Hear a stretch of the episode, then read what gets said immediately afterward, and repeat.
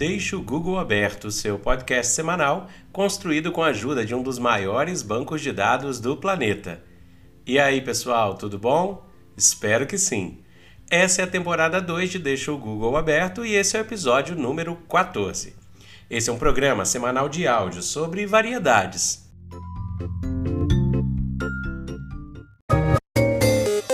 E essa aqui vai ser a nossa frase para esta semana. Vai lá, Rafinha. O prazer é único, não se repete. A alegria repete-se sempre, basta lembrar. Rubem Alves, psicanalista brasileiro. No dicionário pelo podcast, a palavra escolhida foi condescendente. Condescendente é aquele que cede às vontades, às opiniões alheia, ainda que não sejam coerentes com seus próprios princípios.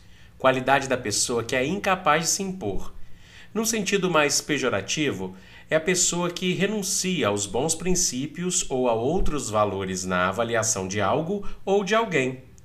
Por exemplo, era condescendente com a roubalheira.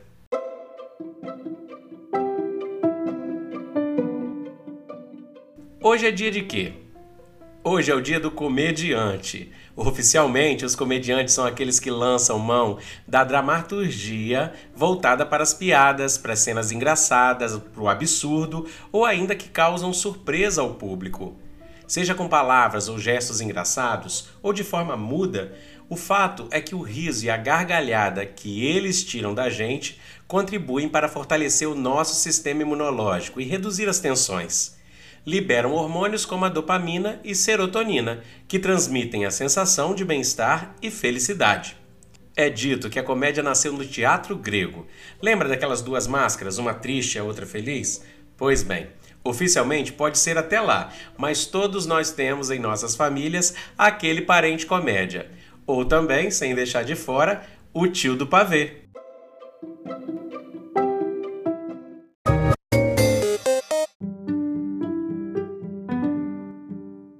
E no Recordar é Viver, para o Recordar é Viver de hoje, falaremos de produtos de farmácia e remédios milagrosos do passado. Muitos ainda existem até hoje, são passados de geração em geração como a salvação da lavoura para problemas comuns. Talvez você tenha que ter tomado óleo de fígado de bacalhau. Lembra do Scott? Ou talvez a mãe te obrigasse a tomar aquela colherada de biotônico fontora para aumentar seu apetite. Tinha até um almanaque desse remédio que era muito bom, cheio de coisas interessantes para ler e fazer. Lembra disso? O mertiolate ardia para burro. Era o terror do passado infantil de muitos de nós. Tinha também a violeta, que era um líquido azul bem escuro que as mães usavam em nossas perebas e também para quando a gente tinha aquelas marcas brancas. Pano branco, lembra? E para frieira, espinhas, queimaduras e outras coisitas más, minâncora. Ah, e não podemos deixar de citar o alívio respiratório da pomada Vic Vaporub. Tinha moleque que usava para fingir que estava chorando na escola e pregar peça nas professoras e colegas de sala. Alguns desses remédios que eu vou citar já saíram do mercado, outros não. Anapion, 1 um minuto, que esse eu acho era para dor de dente, Regulador Xavier, Elixir Paregórico, Mercúrio Cromo, Elixir de Inhame, Ginozedol, Fosfosol, Cibalena, hipoglós, instantina, coristina e muitos outros. E aí, você foi tratado com uma dessas maravilhas milagrosas de antigamente?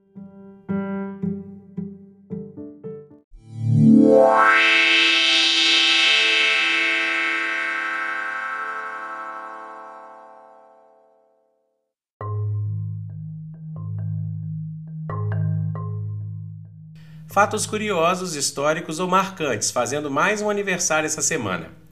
Em 1878 é patenteado o fonógrafo de Thomas Edison. Também nesse mesmo ano é publicada a primeira lista telefônica em New Haven, Connecticut. Em 1903, Cuba arrenda aos Estados Unidos e de forma perpétua a Baía de Guantánamo. Em 1930, ao estudar fotografias tiradas em janeiro, Clyde Tombaugh descobre Plutão. E em 1997, cientistas do Reino Unido apresentam a ovelha Dolly, a primeira clonagem bem-sucedida de um mamífero. E em 2013, a NASA descobre o menor exoplaneta, o Kepler 37b.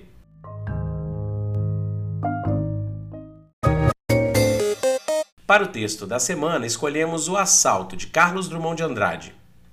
Na feira, a gorda senhora protestou aos altos brados contra o preço do chuchu. Isso é um assalto! Houve um rebuliço. Os que estavam perto fugiram. Alguém, correndo, foi chamar o guarda. Um minuto depois, a rua inteira atravancada, mas provida de um admirável serviço de comunicação espontânea. Sabia que se estava perpetrando um assalto ao banco. Mas que banco? Havia banco naquela rua? Evidente que sim, pois o contrário, como poderia ser assaltado? Um assalto! Um assalto! A senhora continuava a exclamar. E quem não tinha escutado, escutou, multiplicando a notícia. Aquela voz subindo no mar de barracas e legumes era como a própria sirena policial, documentando, por seu uivo, a ocorrência grave, que fatalmente se estaria consumando ali, na claridade do dia, sem que ninguém pudesse evitá-la. Moleques de carrinho corriam para todas as direções, atropelando-se uns nos outros. Queriam salvar as mercadorias que transportavam. Não era o instinto de propriedade que os impelia. Sentiam-se responsáveis pelo transporte. E no atropelo da fuga, pacotes rasgavam-se, melancias rolavam, tomates esborrachavam-se no asfalto. Se a fruta cai no chão, já não é de ninguém, é de qualquer um, inclusive do transportador.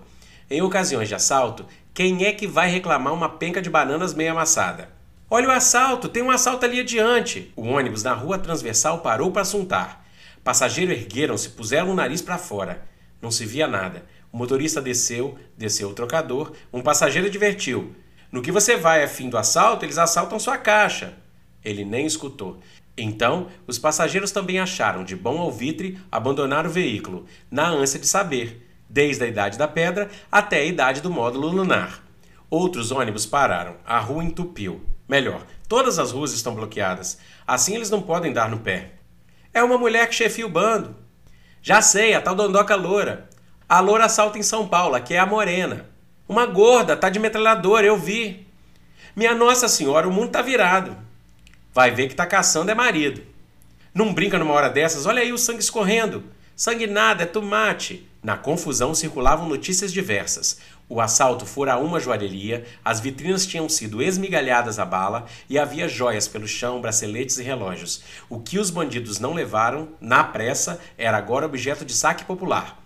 Morreram no mínimo duas pessoas e três estavam gravemente feridas. Barracas derrubadas assinalavam o ímpeto da convulsão coletiva. Era preciso abrir caminho a todo custo, no rumo do assalto para ver e no rumo contrário para escapar. Os grupos divergentes chocavam-se e às vezes trocavam de direção. Quem fugia dava marcha ré e quem devia espiar era arrastado pela massa oposta. Os edifícios de apartamento tinham fechado suas portas logo que o primeiro foi invadido por pessoas que pretendiam ao mesmo tempo salvar o pelo e contemplar lá de cima. Janelas e balcões apinhados de moradores que gritavam: Pega, pega, correu para lá! Olha lá aí! É um mascarado! Não, são dois mascarados! Ouviu-se nitidamente o pipocar de uma metralhadora, a pequena distância. Foi um deitar no chão geral, e como não havia espaço, uns caíam por cima dos outros. Cessou o ruído. Voltou. Que assalto era esse, dilatado no tempo, repetido, confuso? Olha, um menino tocando matraca, e a gente com dor de barriga, pensando que era metralhadora caíram em cima do garoto, que sorveteou na multidão. A senhora gorda apareceu muito vermelha, protestando sempre. É um assalto. Chuchu por aquele preço é um verdadeiro assalto. E é isso aí, pessoal. Para tudo isso que eu disse ou para alguma coisa que você ouviu e precisa saber mais, deixa o Google aberto e até a próxima.